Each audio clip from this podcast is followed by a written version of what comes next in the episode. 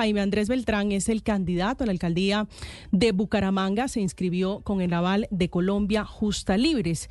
Es pastor y es el hombre llamado allí el Bukele de Bucaramanga. Pastor Beltrán, buenos días. Buenos días, un saludo para todos los siguientes de Blue Radio. Para mí es muy grato poder compartir con ustedes a través de este medio. Gracias por atender esta llamada. ¿Por qué no fue el debate de anoche, Pastor? Mira, hemos ido a 13 debates, pero lamentablemente los últimos debates se volvieron literalmente una carnicería. Ir a un debate donde 11 candidatos se dedican a atacarme de manera ruin y baja y solo me dan un minuto para responder es, es, es improcedente, es imposible. Lamentablemente, de los 13 debates que, que han existido, he ido a 11 debates de los cuales he, debatido mis propuestas, he hablado de lo que quiero. Pero hace 15 días lo manifesté a través de un video, lo dije públicamente, que no volvíamos a los debates porque se estaba volviendo un escenario hostil donde los 11 se dedicaban a atacar a Jaime Andrés hablar contra Jaime Andrés, a señalar de manera eh, sin fundamentos y sin bases, haciendo aseveraciones que no correspondían. Y estaba yo prestándome en unos escenarios donde ya estaban pasando líneas éticas, donde se metían con mi familia, se metían con mis padres, se metían con mi fe, se metían con lo que yo soy. Y, tuvimos que parar eso. O sea, yo como candidato no puedo exponerme a que mi familia, mi fe, la forma en la que yo hago la campaña sea ridiculizada simplemente con el objetivo de desprestigiar y desdeñar. Siempre he tenido la disposición, la entereza para participar de los debates, pero lo último ya no eran debates, era una carnicería contra Jaime Andrés y ayer lo vimos. Jaime Andrés no estuvo, pero el centro del debate fue Jaime Andrés Beltrán. Pero usted cómo sabe, Pastor, ¿usted cómo sabe que era una carnicería contra usted? Si al contrario lo que termina siendo con la complicidad del canal es una apología de, usted y de su candidatura. No, en ningún momento. Lo que estoy diciendo de manera puntual, Néstor, es que he estado en los debates, en los, en los últimos debates donde estuvo, fue una carnicería contra Jaime Andrés. Yo ayer lo único que hice fue mandar una carta y un video diciendo que yo no iba a estar en el debate como todos los candidatos, como el candidato Horacio José, Fabián Parra, Fabián Oviedo, Consuelo Ordóñez, pautamos en los breaks, cada uno pautó tres pautas de cada uno. Yo no fui el único que pauté ayer como lo hacen todos los candidatos en todos los debates. Yo lo que hice ayer fue mandar una carta disculpándome. Pero, pero discúlpeme, pastor, discúlpeme, le hago una pregunta. Cuando usted dice pauté, pauté es poner publicidad en un medio de comunicación. ¿El mensaje retransmitido suyo era producto de una pauta comercial? ¿Era pagado? No, el mensaje era la disculpa de por qué no iba a estar. Y en los breaks hicimos pauta de, de, la propuesta de Jaime Andrés y de lo que quiere Jaime Andrés para Bucaramanga. En eso hemos sido explícitos y en eso hemos sido claros. Pero pastor, usted se está quejando y lo ha hecho desde el comienzo de esta entrevista del trato. Usted dice que era una emboscada, que era una cacería, pero de eso no se trata justamente la democracia, que puedan allí discutir sobre las ideas unos y otros candidatos. Usted que es el candidato a juzgar por las encuestas favorito a quedarse con la alcaldía de Bucaramanga.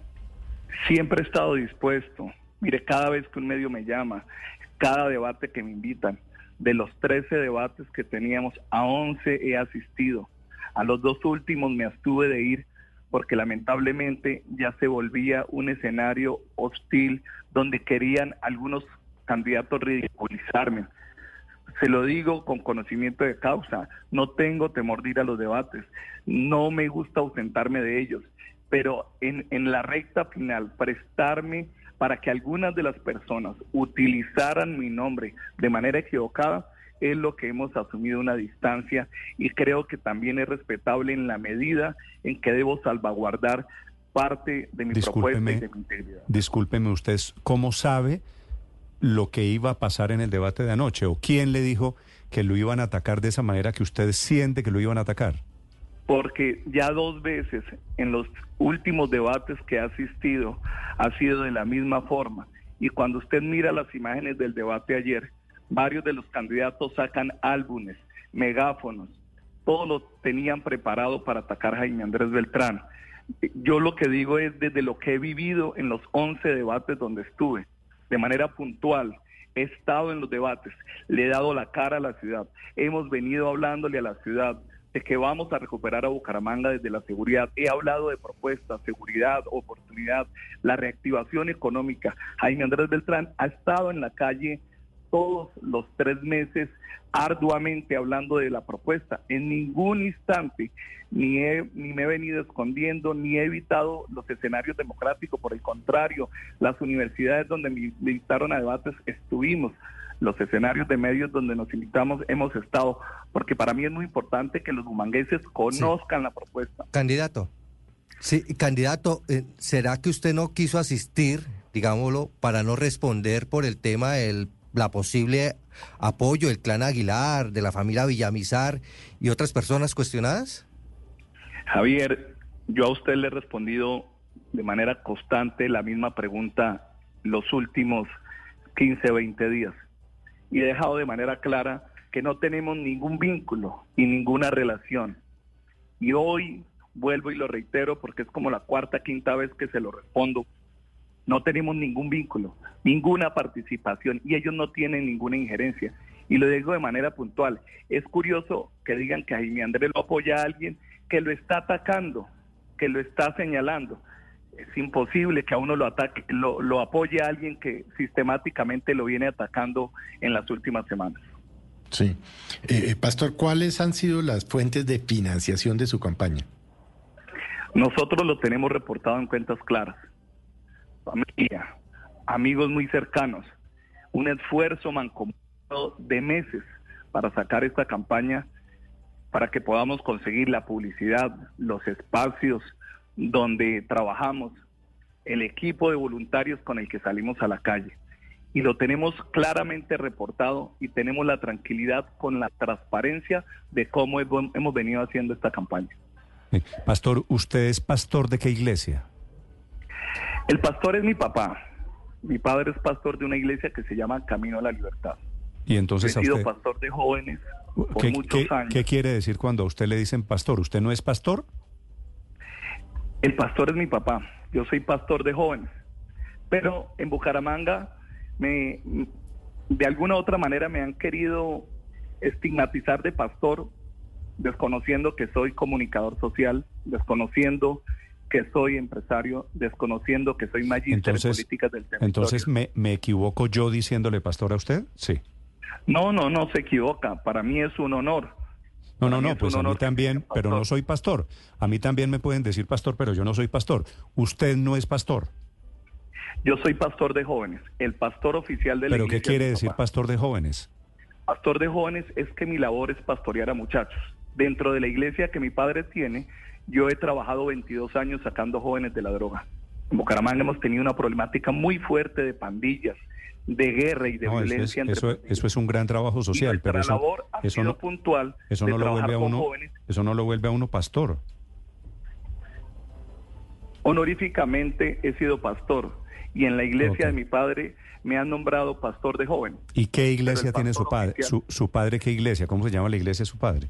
La iglesia se llama Camino a la Libertad, una iglesia que 40 años ha trabajado al servicio de la comunidad, en especial por el tema carcelario, por especial tema de población vulnerable. Vale, entonces corrijo el tema, no estoy hablando con el pastor Beltrán, sino con don Jaime Andrés Beltrán, que es candidato a la alcaldía de Bucaramanga. Señor Beltrán, dicho eso, ¿por qué usted quiere ser conocido como el Bukele de Bucaramanga? No he dicho que quiero ser conocido como el Bukele. He manifestado abiertamente mi admiración por Bukele. Y he dicho que en Colombia hacen falta medidas y posturas claras como las que ha tomado Bukele en El Salvador. Se requieren que se tomen en Colombia. Mi admiración profunda por él ha sido abierta y lo he dicho en muchos de los escenarios. Hemos hablado de manera tácita y clara de mi admiración, de la forma como ha, ha gobernado y eso, he sido claro y he sido radical en torno a eso. ¿Y como Bukele, usted quiere atacar los migrantes, militarizar centros de migrantes, limitar los derechos de los migrantes? En ningún momento, Néstor, hemos hablado de limitar derechos. Yo no limito derechos. Nosotros en el tema de migrantes, si le puedo decir y si me lo permite, nosotros llevamos ocho años ayudando a población migrante de nuestra comunidad, desde nuestra comunidad religiosa. Hemos sido lo que más migrantes hemos ayudado. Lo que nosotros hemos hablado es de reforzar Migración Colombia en Bucaramanga y fortalecer un proceso de caracterización para identificar cuáles son las familias que vienen buscando ayuda y quiénes son los que están delinquiendo y siguen haciéndolo sin ningún reconocimiento. Eso es lo que nosotros hemos planteado. Pero si alguien puede hablar de migración en Bucaramanga, Jaime Andrés, porque es del componente. Pero usted no propuso, eh, señor Beltrán, usted no propuso un plan candado para cerrar el acceso a nuevos migrantes, a evitar que lleguen venezolanos. Yo, creo que le dieron la información. Creo que tiene la información mal, Néstor, porque el plan candado no está diseñado para cerrar la ciudad. Está diseñado para encerrar al delincuente y proteger al ciudadano. Nuestro plan es muy claro y estácito. Vamos a controlar el fenómeno migratorio buscando una caracterización, quiénes son, a qué vienen, cómo los ayudamos, pero también para que el que viene a delinquir sea identificado. Mm. Entonces, plan candado para que para que no salgan, no para que no entren. No, plan candado es para caracterizar, para identificar.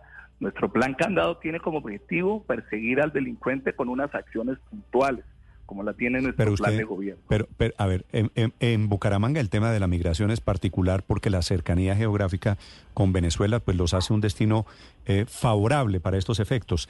¿Usted cree que la mayoría de los venezolanos que llegan a Bucaramanga se dedican a la delincuencia? No, no, eh, no he dicho en absoluto. Y lo he aclarado desde lo que dijo Bucaramanga, cómo vamos. El 13% de los delitos en Bucaramanga son cometidos por migrantes. En ningún momento he manifestado esa aseveración. ¿Qué porcentaje me Siempre, el 13%. 13% de los delitos que suceden en Bucaramanga son por personas migrantes. Y eso lo hemos dicho, no solamente en este medio, lo hemos dicho en los debates, lo hemos manifestado. Necesitamos acciones que nos permitan mejorar la situación que están viviendo los bumangueses. Y los bumangueses están viviendo una situación de desgobierno. Ocho años donde no hay autoridad. Dígame, señor Beltrán, para, terminar esta entrevista, cuénteme, ¿qué le admira a usted a Bukele que haría en Bucaramanga? Mira, lo que yo admiro en Bukele en este momento es su, su temple, su autoridad, el entender que debe salvaguardar al ciudadano y protegerlo, tomar las medidas y las acciones que la ley le permite para garantizar que los ciudadanos sean protegidos. Eso es lo que yo le admiro que en tantos años de un país como El Salvador, donde nadie había asumido con interés y con carácter la defensa de ese país, minado por la guerra de pandillas, alguien haya asumido un carácter. Y ese es el carácter que los gobernantes hoy necesitamos en Colombia para que este país pueda empezar a tomarle una ruta clara de un desarrollo y de un mm. crecimiento donde el ciudadano sea protegido. Vale. Señor Beltrán, gracias por acompañarnos esta mañana. A ustedes, Néstor. Un abrazo.